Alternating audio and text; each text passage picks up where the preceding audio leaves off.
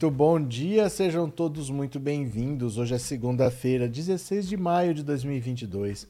É o último ano da triste era Bolsonaro e este vai ser o último ano da triste era Bolsonaro, muito graças às mulheres. Parabéns, mulheres. Vocês praticamente sozinhas estão derrotando o Bolsonaro.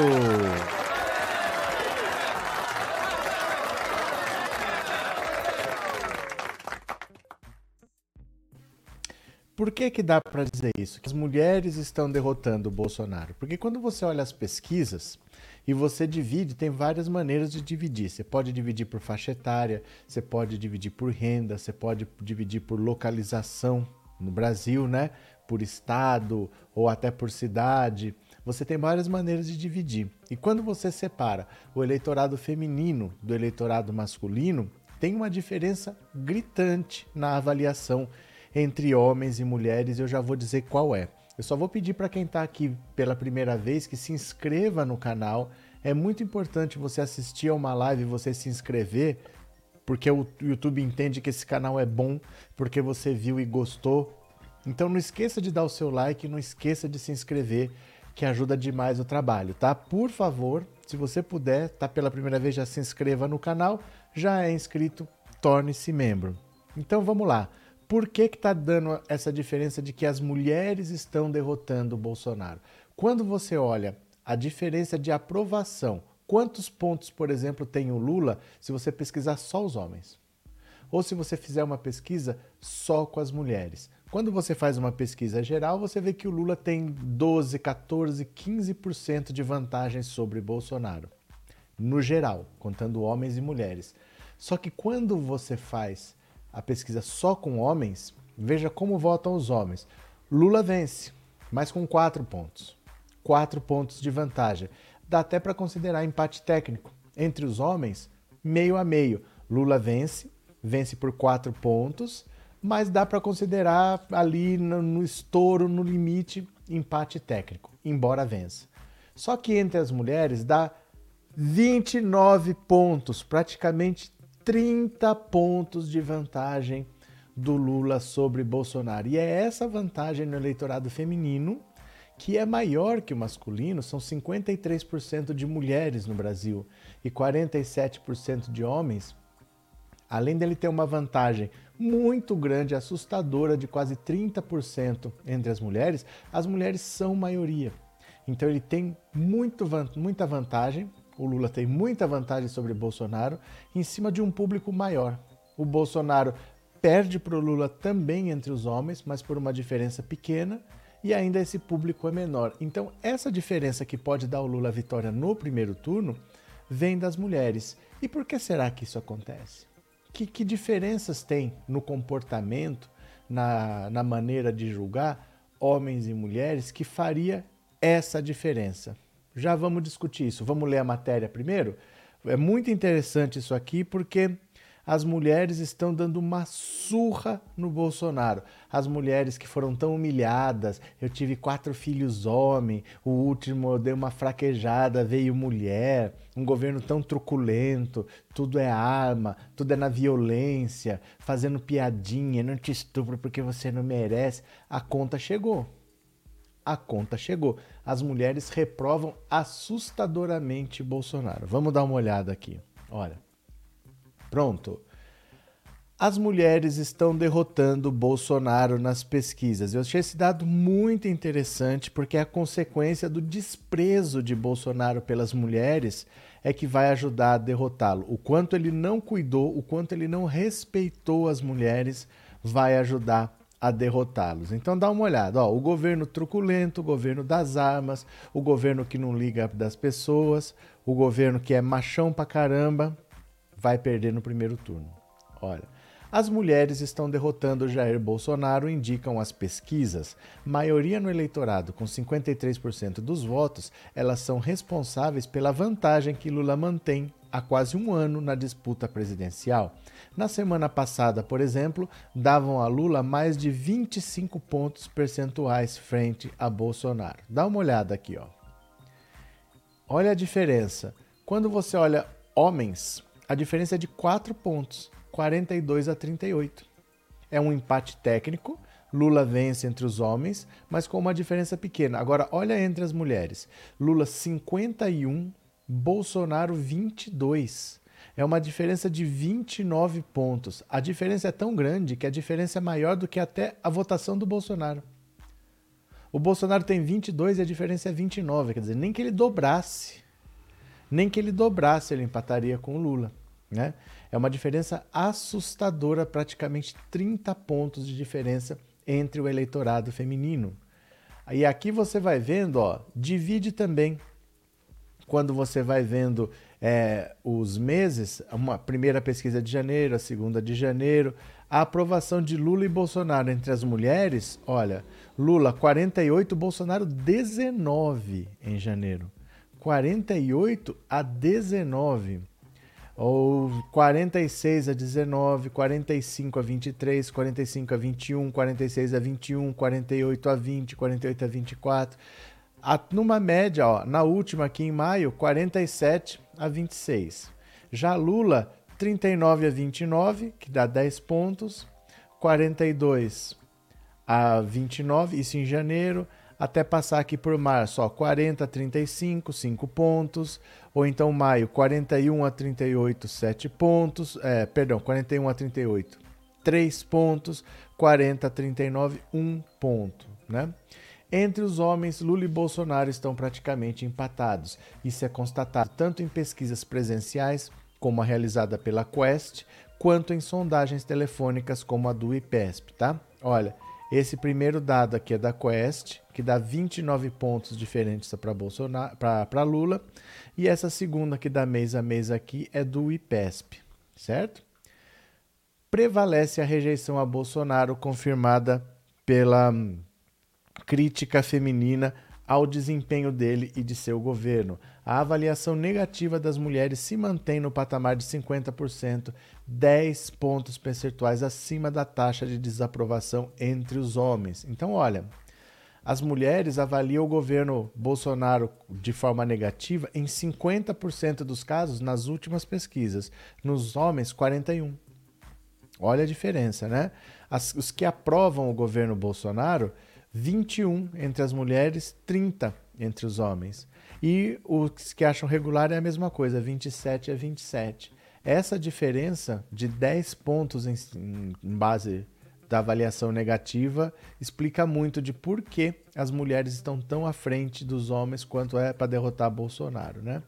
Bolsonaro tem um problema com as mulheres. Aparentemente, elas não gostam da imagem que ele cultiva de governante com um plano para o aquartelamento da sociedade no, fundamenta no fundamentalismo bíblico e empenhado em semear armas nas ruas. Repudiam também a forma como ele administra o país antes da pandemia, agora na crise econômica. Então, olha só.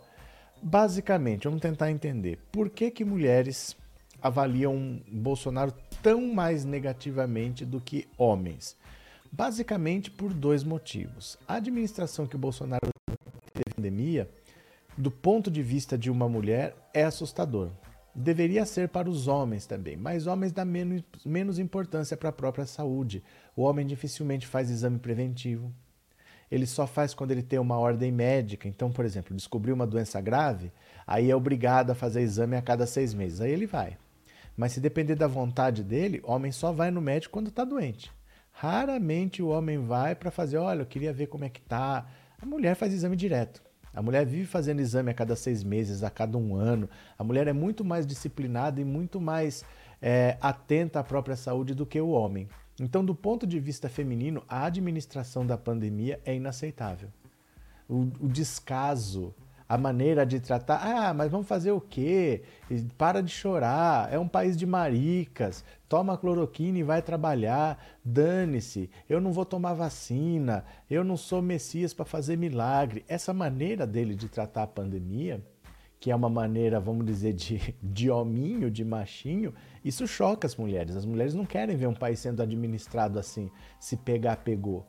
As mulheres se preocupam muito mais com a saúde do que os homens. Além disso, a inflação bate muito mais forte nas mulheres do que nos homens. Porque, vamos falar a verdade, homem quando vai fazer supermercado, se você tem um casal, eu, eu moro sozinho, então eu tenho que fazer as compras. Mas o cara que está casado, que tem família, quando ele faz supermercado é para comprar cerveja.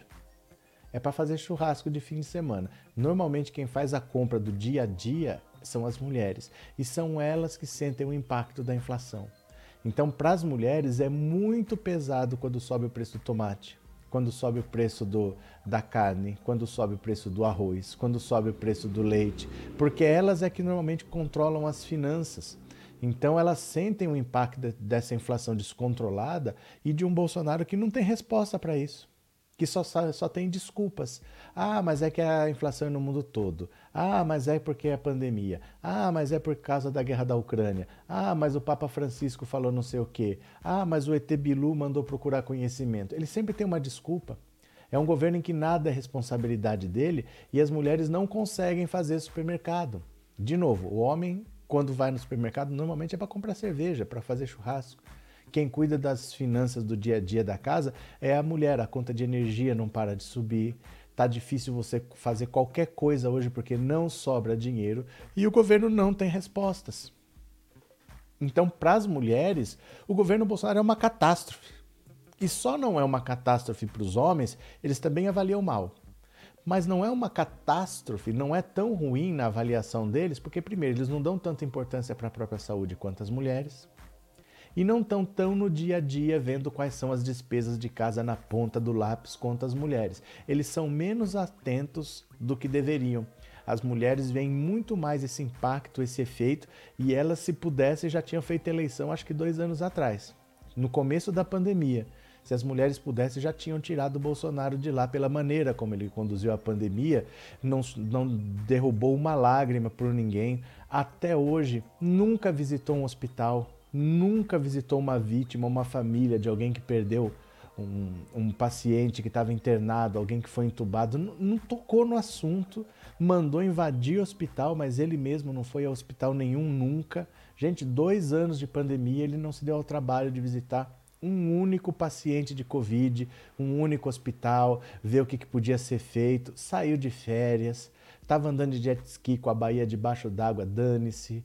Depois estava de férias com Petrópolis debaixo de lama, dane-se. É isso. A tragédia de Bolsonaro é que as mulheres são muito mais, mais críticas em relação ao que ele faz, engolem menos as desculpas dele e os homens meio que não ligam. Apesar de Lula vencer entre os homens, mas a diferença é de 4 pontos e entre as mulheres é de 29%, é muita coisa. Né? As mulheres estão derrotando o Bolsonaro. Vamos ver o que, vocês estão falando aqui, ó. É, por isso, se o mito agrada a macheza deles, eles não estão nem aí pro, pro efeito do governo dele nos outros. San Marina, quem mais? Exatamente, sempre falo isso, sou dono de casa, a coisa tá feia, fora abuso. Então, Denise, as donas de casa controlam as finanças. Os homens, assim, mesmo que quem trabalhe e traga dinheiro para casa seja o homem, mesmo que a mulher às vezes está em casa cuidando dos filhos, cuidando do trabalho de casa, que é muita coisa, mas mesmo assim quem controla as finanças são as mulheres. E o cara deixa o dinheiro lá e ele só vai no mercado para comprar cerveja. Então elas é que sentem, elas que vão no mercado e vê o preço do arroz semana a semana, o preço das verduras semana a semana, o preço da carne, o preço do leite, o preço do pão. E tá difícil. São elas que sentem mais esse impacto no supermercado e vem a maneira como o Bolsonaro governa. Ah, vamos desmatar a Amazônia, vamos transformar tudo em estacionamento, asfalta aquela porcaria lá, joga os índios, joga os índios lá tudo para Bolívia, eles que se virem. Essa maneira truculenta de governar, de não cuidar das pessoas, impacta muito as mulheres, né? Cadê quem mais? Temos que confirmar em outubro Elias. Cadê quem mais? Quem mais?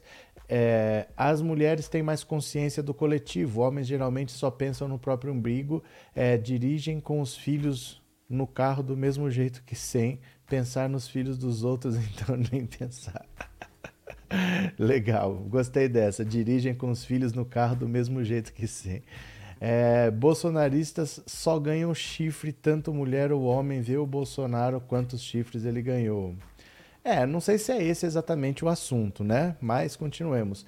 tratou com casca e tudo as, as repórteres safado, é Lula para fechar e ser feliz de novo. É, essa maneira truculenta dele de tratar as mulheres é interessante porque assim, o Bolsonaro é machão, ele é valente com pessoas que na cabeça dele ele pode encarar. Então ele acha que mulher dá para encarar. E ele acha que gay dá para encarar. Então com esses ele é violento. Com homens não. Repara que quando ele ataca repórter, normalmente é repórter mulher, e quando ele ataca algum político, normalmente é ou Jean Willis, que ele sempre atacou o Jean Willis. É, por exemplo, Randolph Rodrigues, que eu não sei e não me interessa se é gay ou não, mas ele tem um jeito que na cabeça do Bolsonaro é, para ele é. Então ele ataca muito Randolph Rodrigues, ele normalmente ataca aquilo que na cabeça dele é inferior. Ó, esse daí dá para bancar, ele vai para cima. Mas ele raramente bate de frente com os homens como ele bate de frente com mulheres. Ele não tem é, nem valentia suficiente para isso, né? Cadê? Alessandra, professor, um canal de esquerda disse que Bolsonaro está tentando comprar outro software de espionagem. Boa sorte para esse canal de esquerda, o que, que eu posso falar, né? Não tenho ideia nem de que canal é, nem do que o que falou. Bom dia, Paulo Silva. Para o bem do Brasil, desiste Ciro Gomes falastrão. Bom dia, Paulo. É, parabéns, Lula Nil das mulheres brasileiras. Vocês são fortes realmente. Cadê? É, bom dia, Kátia. É verdade que esse infeliz aumentou o seu próprio salário em 69%? É, bom dia. Eu não sei, Kátia. Não sei, mas eu acho que não. Eu acho que não, porque assim, é muito difícil você fazer isso em ano eleitoral. Pega muito mal. É, dificilmente alguém faz isso em ano eleitoral. Difícil. Morri ouvindo o professor falar que o ET Bilu disse vá buscar conhecimento. É. Até o ET sabe. É o ET Bilu, gente. O famoso Urandir. Já viu falar de um paranormal que chama Urandir? Ele é que está por trás do ET Bilu.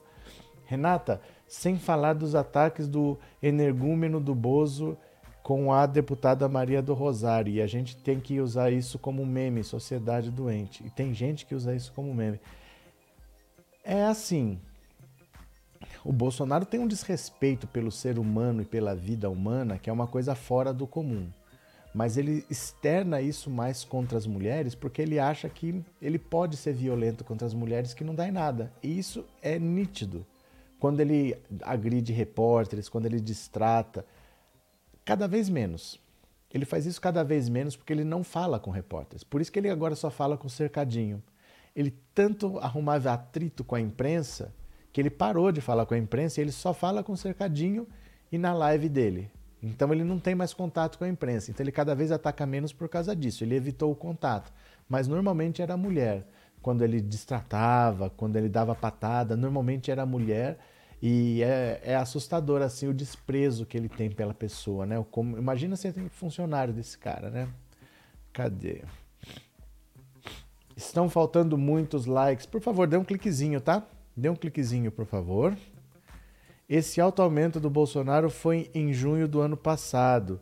É, porque em ano eleitoral é muito difícil dar aumento de qualquer coisa, porque todo mundo está pedindo aumento no ano eleitoral porque sabe que é a hora de chantagear o governo. O governo está precisando de apoio, está precisando de voto, então você vai lá e pede aumento. Você quer que a gente vote em você? Dê aumento. Normalmente é assim ano eleitoral. E é difícil você falar não se você deu aumento para você mesmo. Então é difícil ter aumento assim em ano eleitoral, né? É difícil. É, Lula Nildo, é impressionante como idiotas não enxergam que o PT esteve 14 anos no poder, nunca ameaçou a imprensa e ninguém, e agora dizem que o Lula vai amordaçar a mesma. Cadê? Cris, tô indo terminar o almoço, vai lá, bom apetite.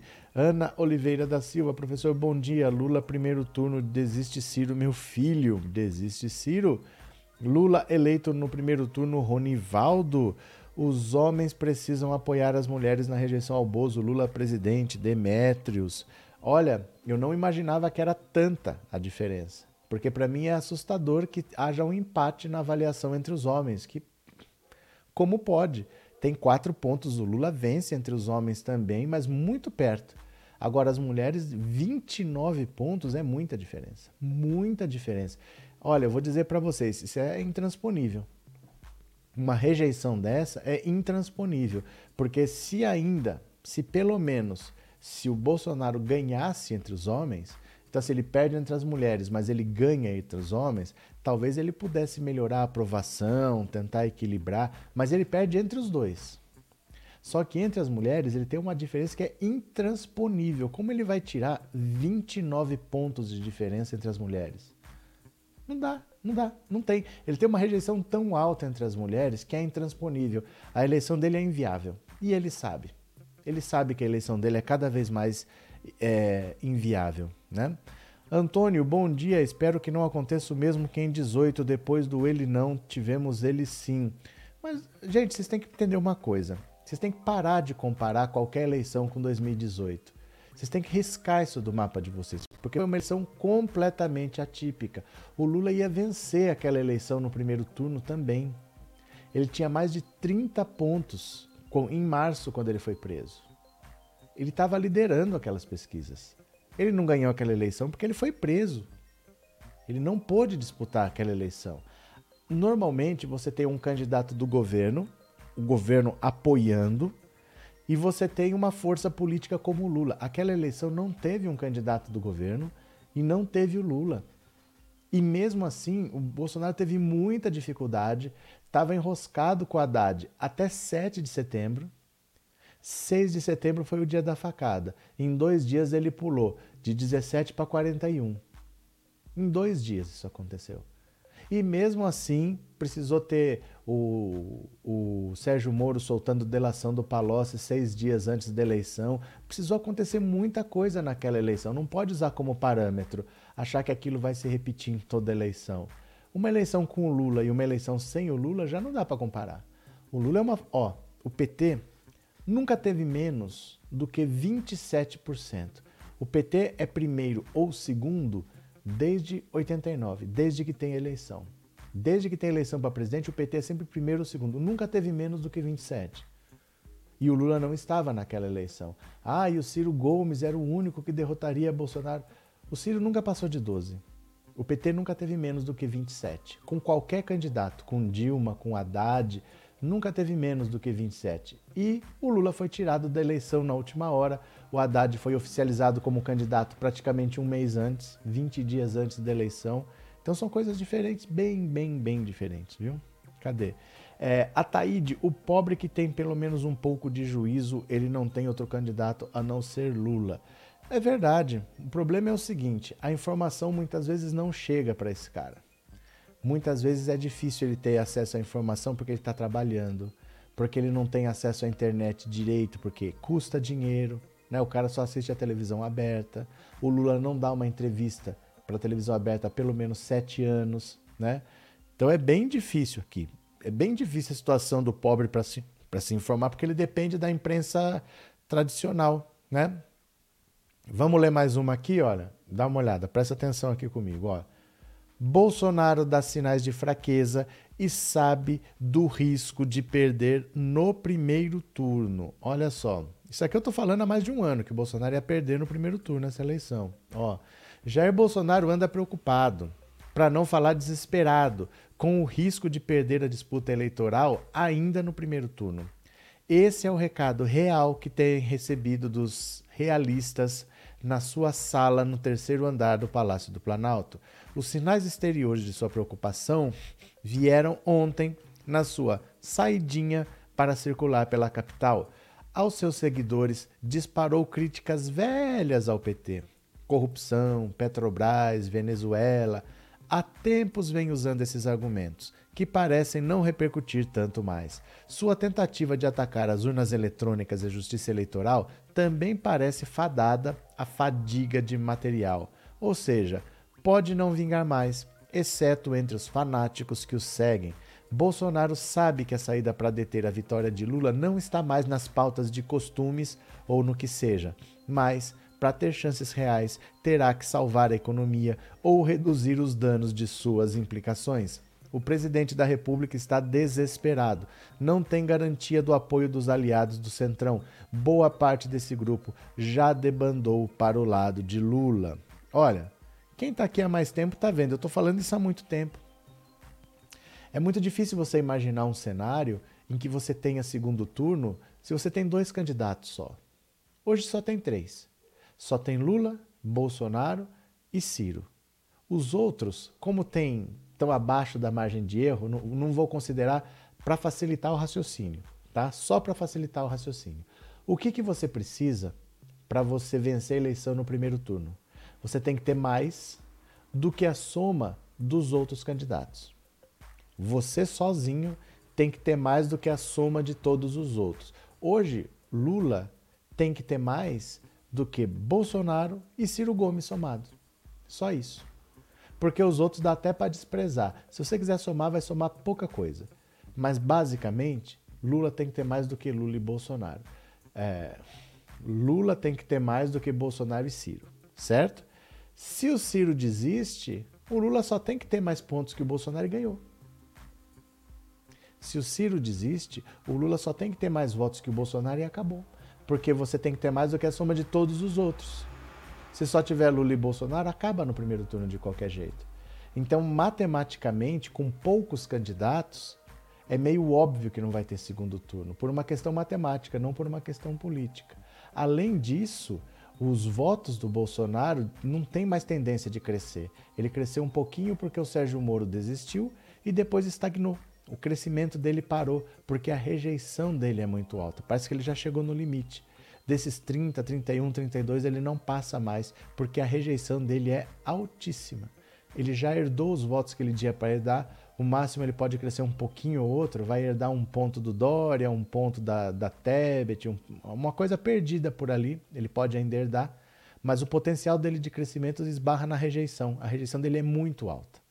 Então a gente vê um cenário que é difícil ele reverter. Já está ficando claro claro para o próprio governo que não é que vai perder, é que vai perder no primeiro turno já. E o Centrão, vendo isso, já está pulando do barco, porque para o Centrão tanto faz.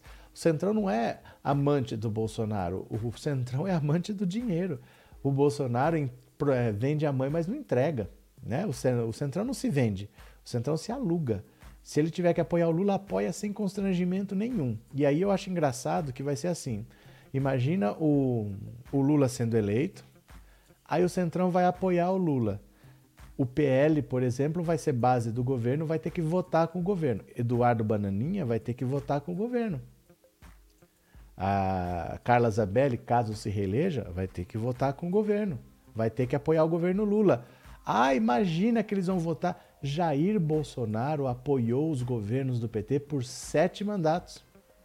Sempre votou com o governo. Ele era a base do Centrão, o Centrão era a base de apoio. Ele sempre votou com o governo Lula e com o governo Dilma. Sempre votou. Porque o Centrão sempre votava, ele sempre foi do Centrão. É o que vai acabar tendo que acontecer. Né? Cadê? É, Lula presidente, Dida Baiana, Acilenga, professor, o start da campanha nas grandes cidades. Você quer saber o que exatamente? Você quer saber quando começa a campanha de rua ou você quer saber quando que começa a campanha para governador? O que, que você pergunta exatamente?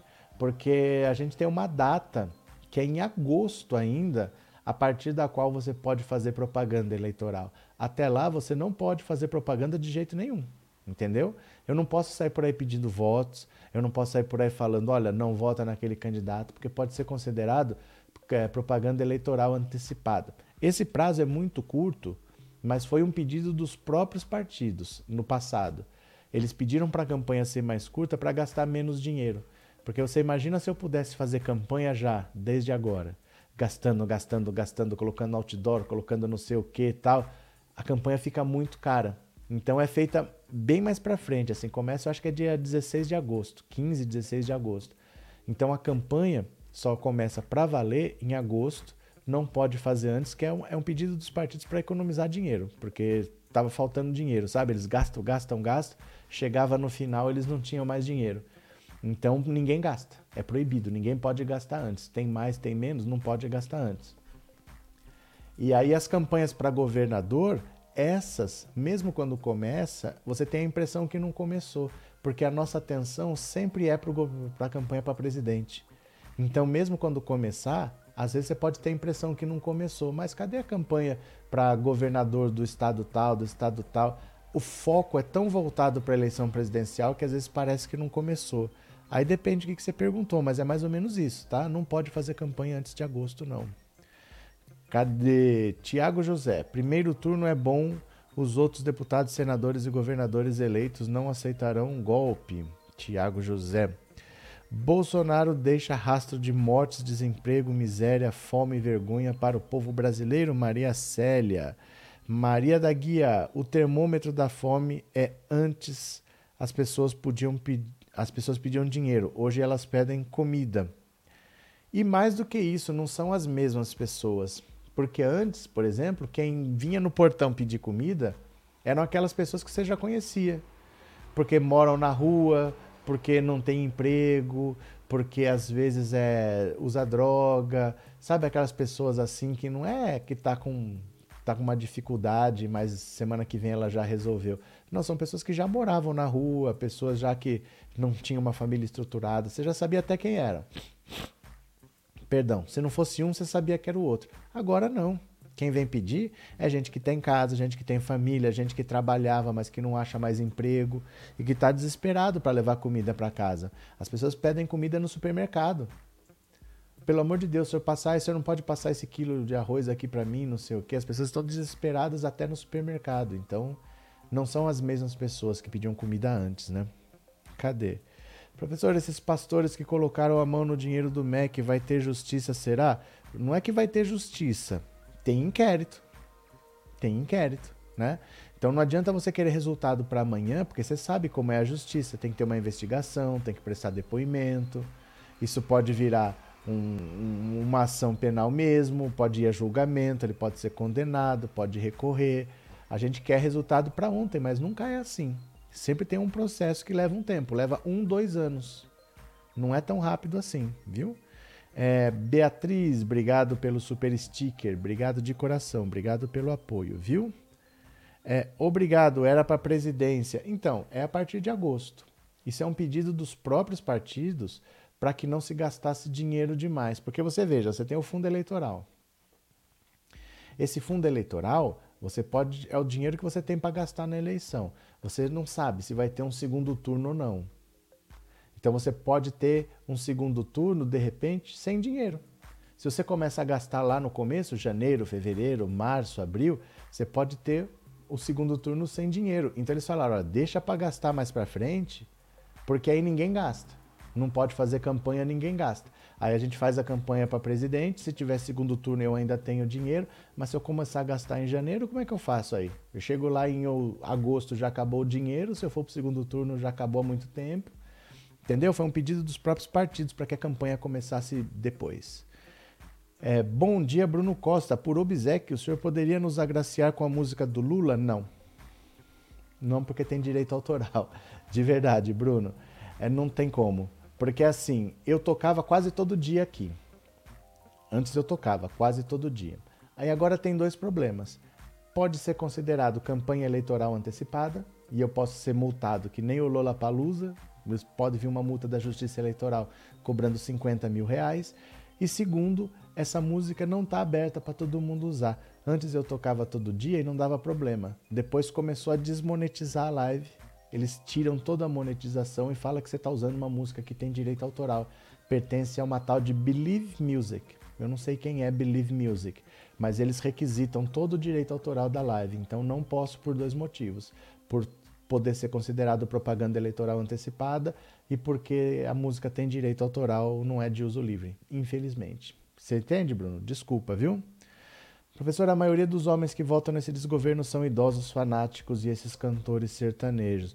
É, não sei se é a maioria, mas assim, com certeza. O, o cantor, o cantor sertanejo é tudo voltado ao agronegócio e tem muito viúvo da ditadura, isso tem, né? Bolsonaro pode gastar o quanto quiser sem limites o ano inteiro. Por isso que não é no Brasil, é no mundo. 80% de quem tenta a reeleição consegue. Porque você tem verbas públicas para usar. Então eu não estou fazendo campanha, eu estou indo inaugurar uma ponte. Só que vira um comício. Você entendeu? Você pode fazer isso com dinheiro público e é por isso que você tem 80% dos governos no mundo se reelegendo. É muito muito mais fácil quando você tem a máquina do Estado na mão, né? É, cadê? Vamos colaborar com o canal. Gente, olha o Itan. O Itan sabe das coisas, viu? O Itan sabe das coisas. Deixa eu pegar mais uma aqui. Olha, pera lá. Olha como a situação do Bolsonaro está se complicando. Mais uma matéria aqui. Vamos ler comigo. Vem aqui, leia. Mais de 10 milhões que elegeram Bolsonaro em 2018 votarão em Lula, diz Poder Data. Isso é dos eleitores do Bolsonaro, hein? Detalhamento da pesquisa Poder Data, divulgada hoje pelo site Poder 360, mostra que 18% dos eleitores que votaram em Bolsonaro contra Haddad no segundo turno das eleições dizem que votarão em Lula já no primeiro turno das eleições presidenciais deste ano. Em 2018, Bolsonaro foi eleito com 55,13% dos votos válidos, conquistando 57 1.796.986 votos. Desse montante, 10.403.457 mudarão sua visão, mudar, perdão, mudaram sua visão sobre o presidente e afirmam que votarão em Lula.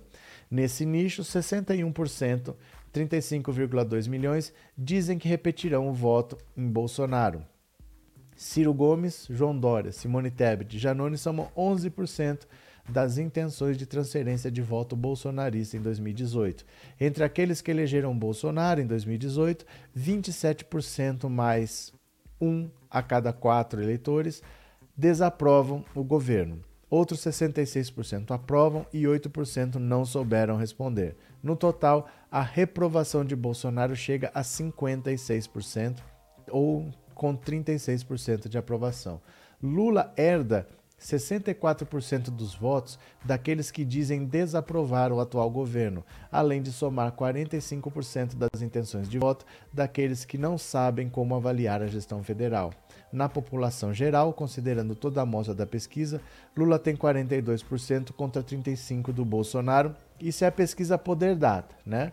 A pesquisa Poder Data, o Paraná, são institutos que dão vantagem pequena para o Lula. E mesmo assim são sete pontos. É uma vantagem pequena em relação às outras. Quando você vê o IPESP, IPEC, o IPEC é o antigo IBOP. Ou quando você vê o, o Datafolha, a diferença é de 15 pontos mais ou menos. Agora você veja, dos bolsonaristas do, do segundo turno do ano passado, você só tinha Haddad ou Bolsonaro para votar uma grande parte já decidiu que não votaria de novo em Bolsonaro, votaria no Lula. Na verdade, teve muito eleitor do Lula que votou no Bolsonaro porque não sabia em quem votar. Parece que a campanha toda do ano passado foi feita com Haddad. Na verdade, o Haddad entrou, foi oficializado praticamente 20 dias antes da eleição.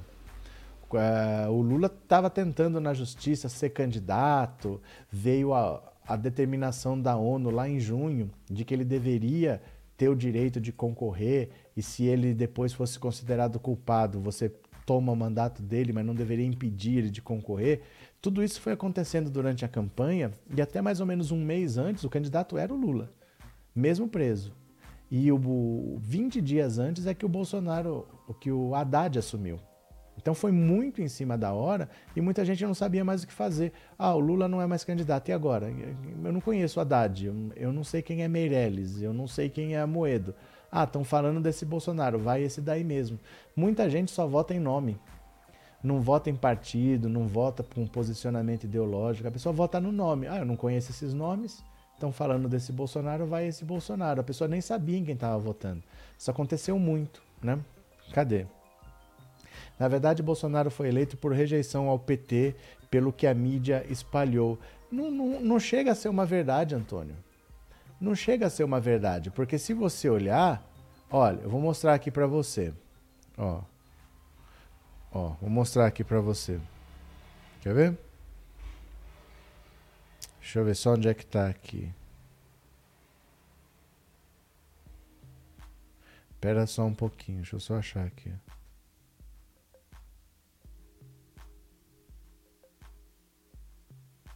Uh, pera lá, deixa eu ver aqui onde é que tá.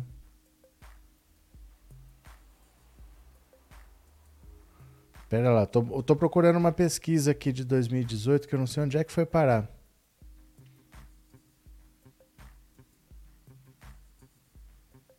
Deixa eu ver aqui onde é que tá. Pera lá.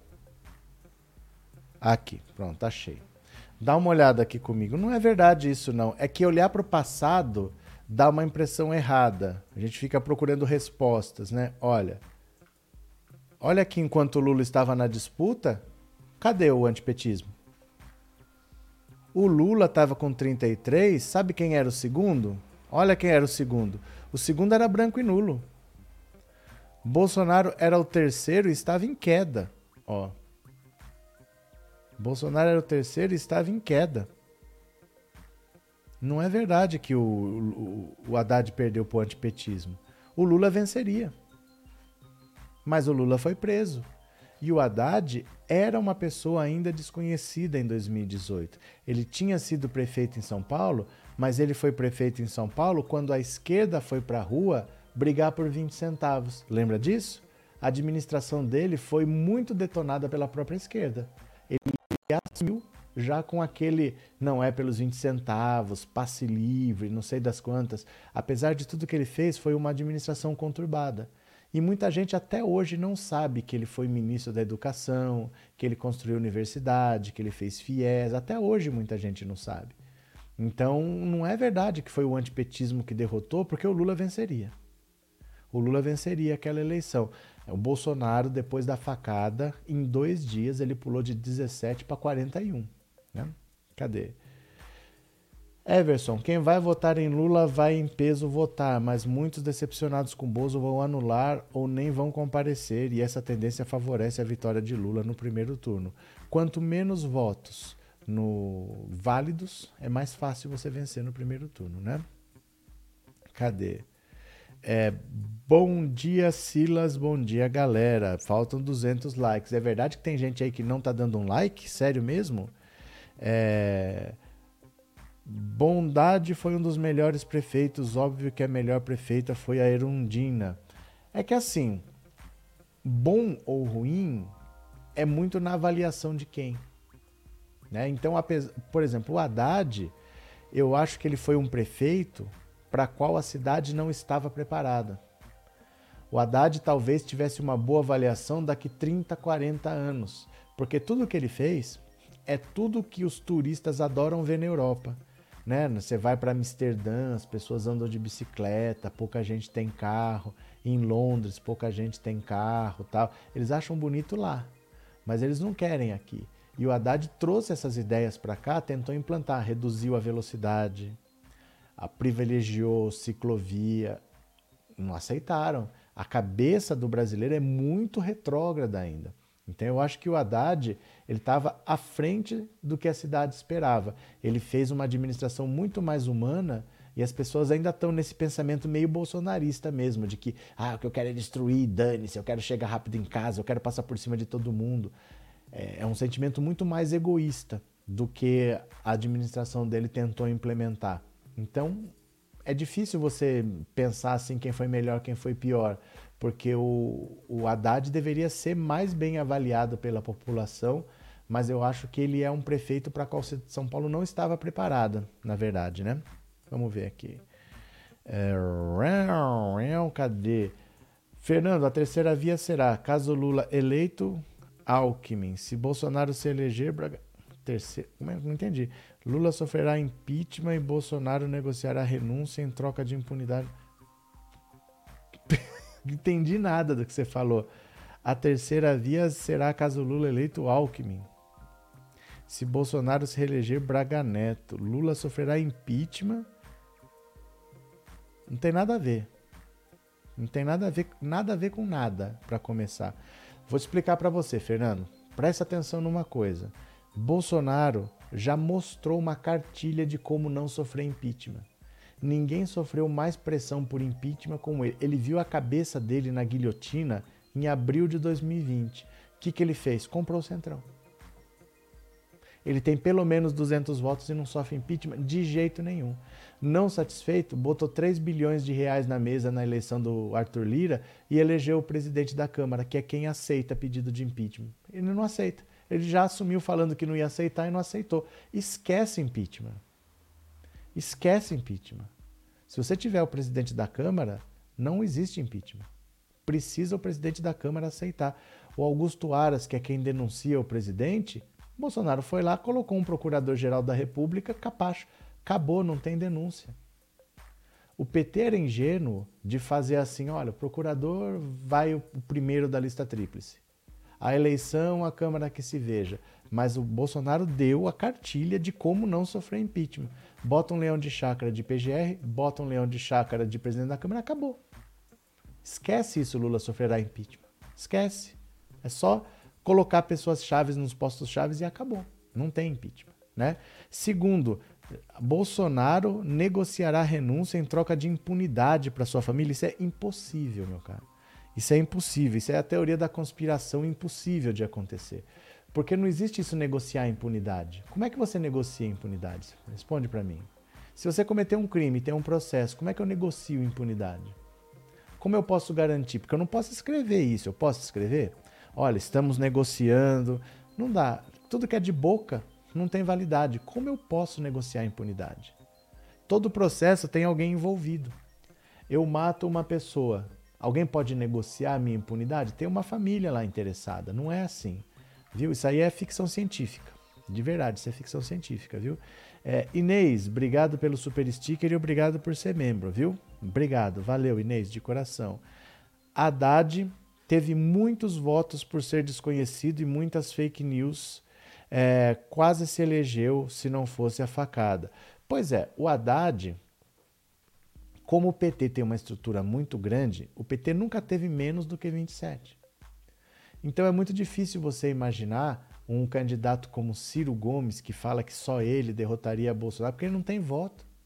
O PT com Lula ou sem Lula sempre vai ter em torno de 30%, porque tem uma estrutura estabelecida, consolidada, um eleitorado que sabe o que quer, que conhece as propostas. É lógico que com o Lula, desses 27, pula para 44. Mas, no mínimo 30 sempre vai ter.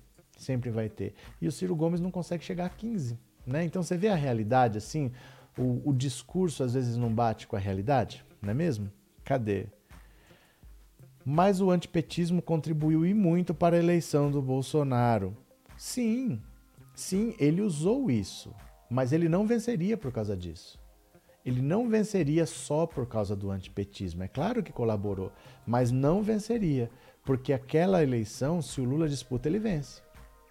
Tudo indica que aquela eleição. O Lula liderava a pesquisa preso. O Lula liderava a pesquisa sem fazer campanha, proibido de dar entrevista. Aí quando proibiram o Lula de dar entrevista, as pessoas falavam assim: eu voto em Lula, ou em quem ele indicar. Proibiram o Lula de dar entrevista. A Suzane von Richthofen dá entrevista, o Maníaco do Parque dá entrevista, os, o, o Nardoni dá entrevista, o Guilherme de Pádua dá entrevista, todo mundo dá entrevista. O Lula foi proibido de dar entrevista. O, Mar, o Marcola do PCC dá entrevista, o Fernandinho Beiramar dá entrevista. O Lula foi proibido de dar entrevista. O medo deles tem nas mensagens da Vaza Jato. O Dallagnol falava, se ele der uma entrevista, ele pode eleger o Haddad. Então, com todo o antipetismo, a Lava Jato tinha medo do Lula dar uma entrevista e eleger o Haddad. Né? Então, claro que colaborou, mas não decidiu. Não decidiu, né? E digo mais, o Bolsonaro está perdendo essa eleição porque ele aposta num antipetismo quando a rejeição dele é muito maior que a do Lula. Ele está apostando num antipetismo que não existe mais. A rejeição ao Bolsonaro é muito maior que a rejeição ao Lula. Né? Cadê? É, bora igualar o like, povo do bem. Obrigado, Inês. Boa tarde, Sebastião. Professor, não tem como rever todo esse poder do presidente da Câmara? Tem como qualquer coisa, Sebastião. Tem como qualquer coisa. Tudo dá para fazer. Você só tem que aprovar. E normalmente quem vota são os próprios deputados. Que tem, tem como fazer tudo. Tem como o presidente não poder indicar mais o, o Procurador-Geral da República? Tem, é só fazer uma lei e aprovar. Tudo pode, mas você tem que fazer uma lei e aprovar e tem que te pensar numa coisa. Tudo pode ser usado contra você. Então hoje, você tem um processo de impeachment que tem que necessariamente passar pelo presidente da Câmara. Imagina se não precisa passar.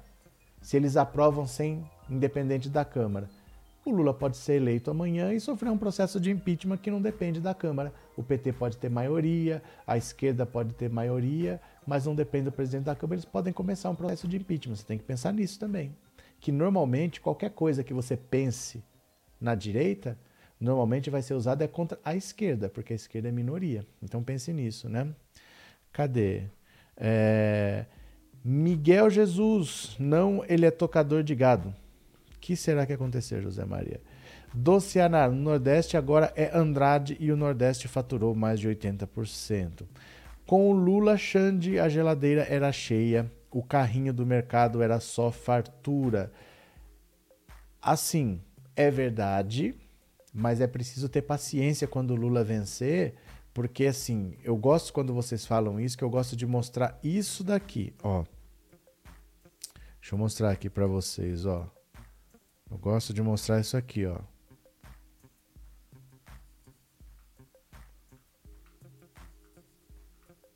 Olha, aqui, dá uma olhada. Essa aqui, ó, é a inflação do Brasil nos anos de 1996 até 2018. Olha a inflação que o Fernando Henrique entregou para o Lula em 2002. O Lula assumiu com uma inflação altíssima de 12,5%. Altíssima. Maior que a de hoje. O governo Fernando Henrique foi uma tragédia entregou uma inflação de 12,5%. O Lula assumiu em 2003 e conseguiu reduzir para 9, que é altíssimo ainda. Então os preços que já estavam altos continuaram subindo, só não subiram 12, subiram 9, mas subiram quase 10% ainda no primeiro ano. E depois ele conseguiu reduzir para 7,6, mas aquele preço que já estava alto que tinha subido 12%, e depois ainda subiu quase 10%, agora subiu ainda quase 8%. E depois ele conseguiu baixar para 5,7%. Mas baixar a inflação não é baixar os preços, é baixar a aceleração dos preços. Estão subindo mais devagar, mas ainda estão subindo. E depois que caiu para 3%, para um nível aceitável. Então, olha, de 2003, quando o Lula assumiu, ó, levou quatro anos para a inflação vir para um nível aceitável. Não é que o Lula vai assumir amanhã e amanhã a geladeira está cheia. Porque quando você pega uma economia quebrada, ó, ó, olha, olha a dificuldade que é para trazer para um nível aceitável. Foi o primeiro mandato inteiro. O Lula saiu com 87% de aprovação depois do segundo mandato, não é depois do segundo mês. Então vamos entender que não é simples, tá?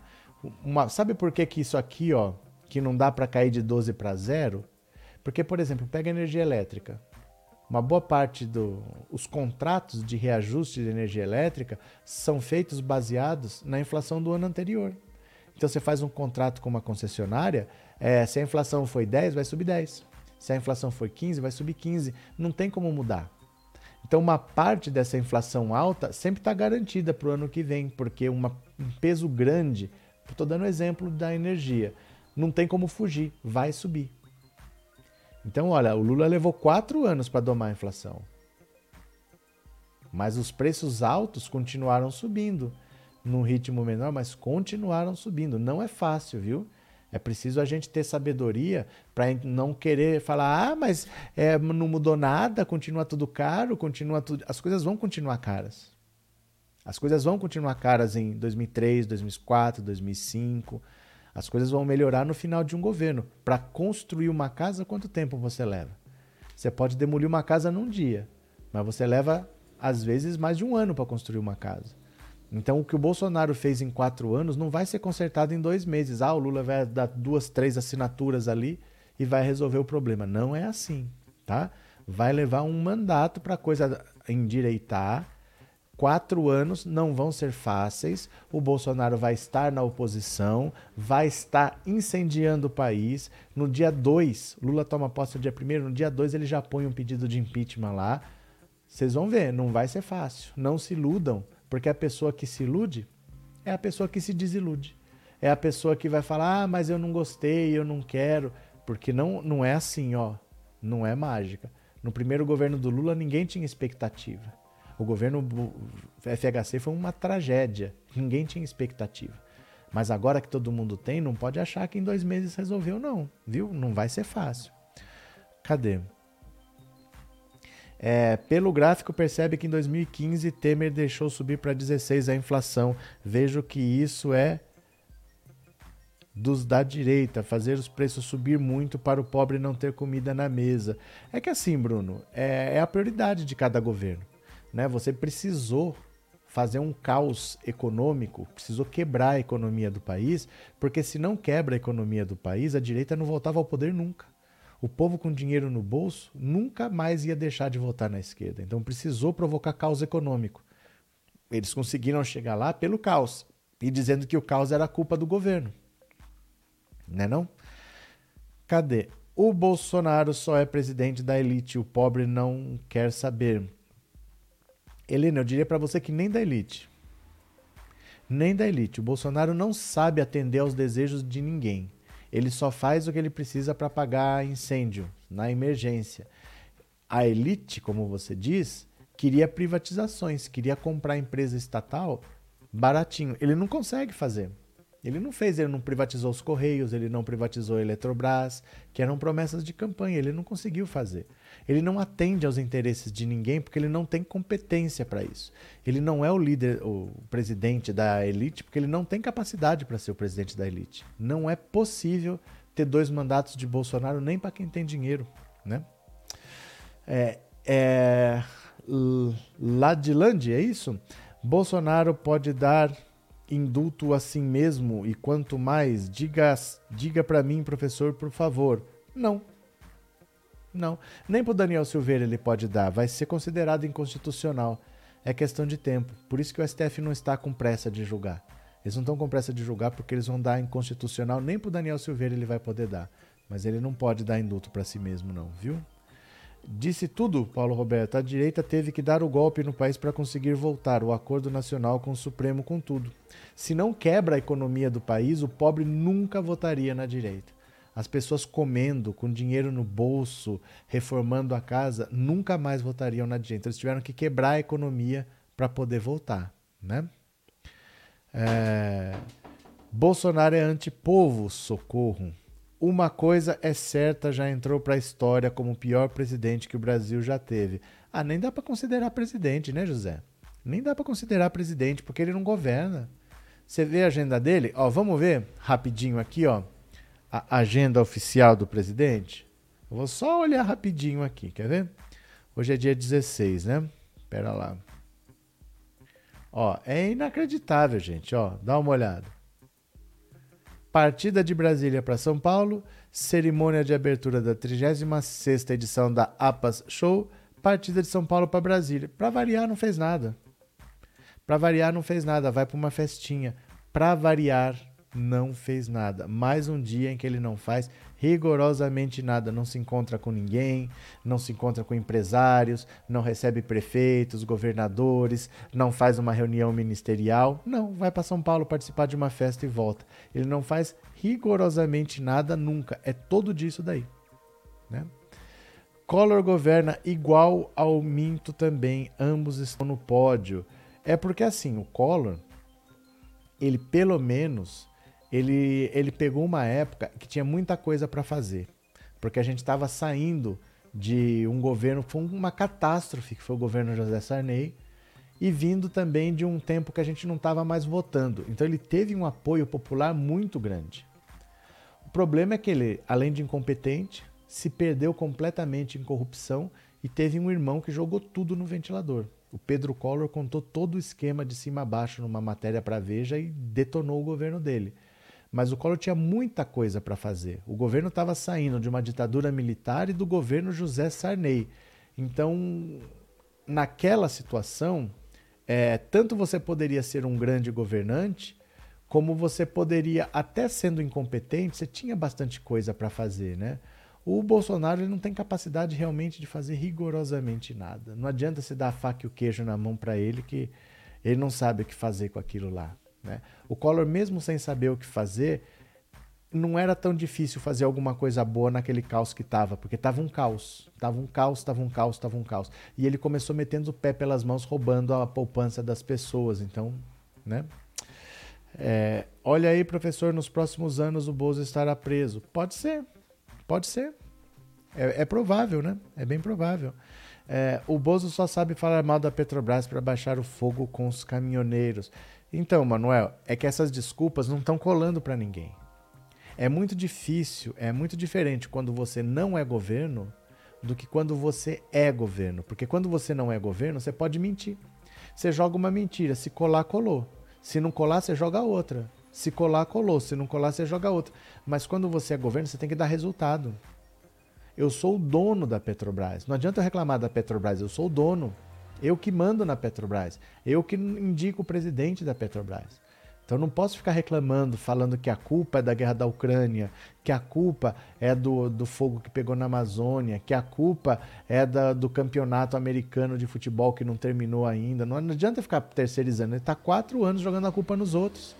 O governo não pode falar isso. O governo tem que dar resultado. O governo vai ganhar um segundo mandato dependendo do resultado que ele entregar. Né? Então, vai fazer o quê? É, boa tarde, José Maria. E o caso Daniel Silveira, a mídia já não falava, mas em que pé anda o caso Daniel Silveira? Não está em pé nenhum, meu caro. Não vai andar tão rápido. Não vai andar, eles não vão decidir. Vai ficar do jeito que está. O Daniel Silveira está descumprindo ordem judicial porque ele tinha que usar tornozeleira eletrônica e não está usando.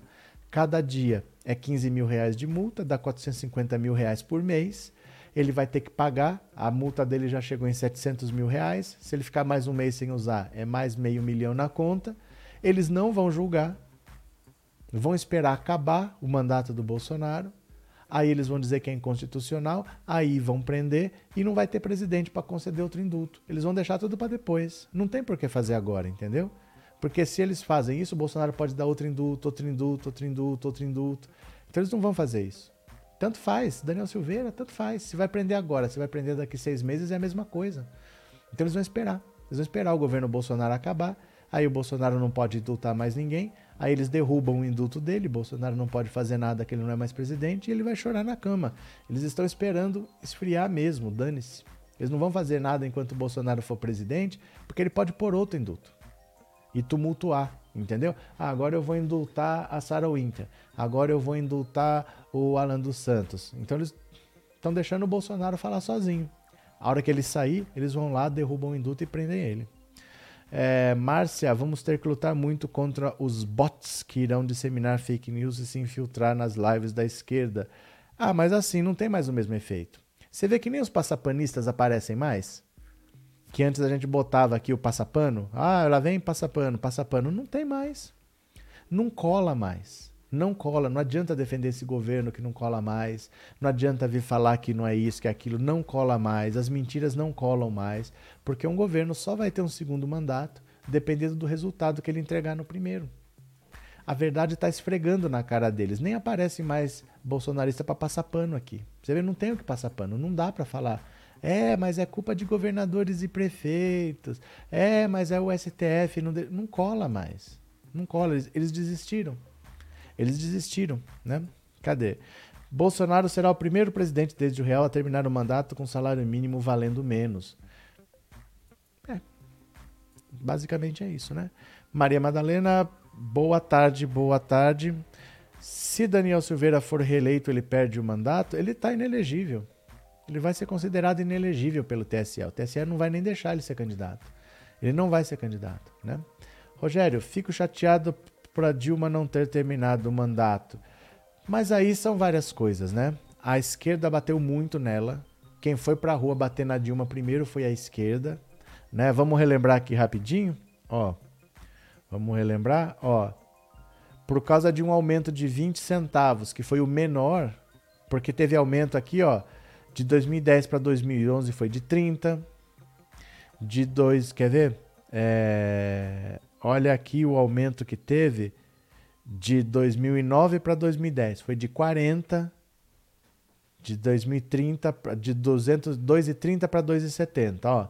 2009, 2,30, 2010, 2,70. Foi de 40, a esquerda não reclamou. A esquerda foi reclamar desse 20 centavos aqui, que foi o menor aumento. Em 10 anos foi o menor aumento. Aí a esquerda resolveu ir para a rua. Ó, se a tarifa não baixar a cidade para parar, isso é tudo é a esquerda nas ruas. Ó, olha o que a esquerda fez na Paulista. Nenhuma manifestação do, contra o Bolsonaro foi tão cheia quanto essa. Olha, a esquerda invadiu Brasília. Ó, isso aqui é a esquerda. Ó, isso aqui é a esquerda querendo invadir o Congresso Nacional. Isso aqui é a esquerda, ó, PSTU, PSOL indo para as manifestações. Olha. Cassação do genuíno, cadeia para os mensaleiros, investigação do Lula. Isso aqui é o PSOL. Isso aqui é a esquerda. Ó. Nem mensalão do Lula, nem mensalão do Arruda, PSOL. Ó, a esquerda batendo. Ó. O movimento Passe Livre, que pedia passagem zero em São Paulo, acabou virando movimento Brasil Livre com essas figuras tristes aqui, e aí não era mais pelos 20 centavos. Aí era fora Dilma e leve o PT junto. A direita se apropriou desse movimento. Quando eles viram o que a esquerda estava fazendo, a direita se apropriou desse movimento. Então, a gente tem que entender também que a gente tem que ter sabedoria, porque por isso que eu sempre falo, tomem cuidado o Lula vai assumir no dia seguinte, o Bolsonaro bota um pedido de impeachment, ele vai ficar quatro anos fazendo oposição, incendiando o país, tacando fogo. Tenham sabedoria, tenham lucidez para não exigir resultado em 15 minutos. Pô, o Lula já está governando há 15 minutos, vamos protestar, vamos fazer a rua ferver, como disse aquele galo lá, né? O líder dos entregadores de aplicativo lá, vamos fazer a rua ferver. Ninguém faz hoje. Ninguém faz a rua ferver hoje, vão fazer quando o Lula for eleito. Tem que ter sabedoria, tem que ter prudência, viu? Cadê? É... Que vergonha, dói no coração ver essas cenas macabras, mas foi a esquerda que ajudou a derrubar a Dilma, porque a Dilma estava com uma popularidade, era a popularidade mais alta que ela já teve foi essa daí. Ó, dá uma olhada aqui, ó. Olha a popularidade da Dilma. Presta atenção. Em março, 63% dos entrevistados avaliavam o governo Dilma como ótimo ou bom, o que tinha sido um recorde desde o início do mandato. Em junho, o índice caiu para 55% e agora caiu olha, novamente para 31%. Olha, olha isso. De 60 para 30. As manifestações foram em junho. Olha de junho para julho o que aconteceu com a aprovação do governo Dilma. Os que consideram o governo regular eram 29%, depois 32% e agora são 37%. Em março, 79% aprovavam a maneira como a presidente governa o país. A Dilma tinha 79% de aprovação em 2013 o maior índice desde o início do governo. Em junho, o percentual caiu para 71% e agora caiu novamente para 45%. Ó, as manifestações foram em junho. A aprovação caiu de 80% para 40% em 15 dias.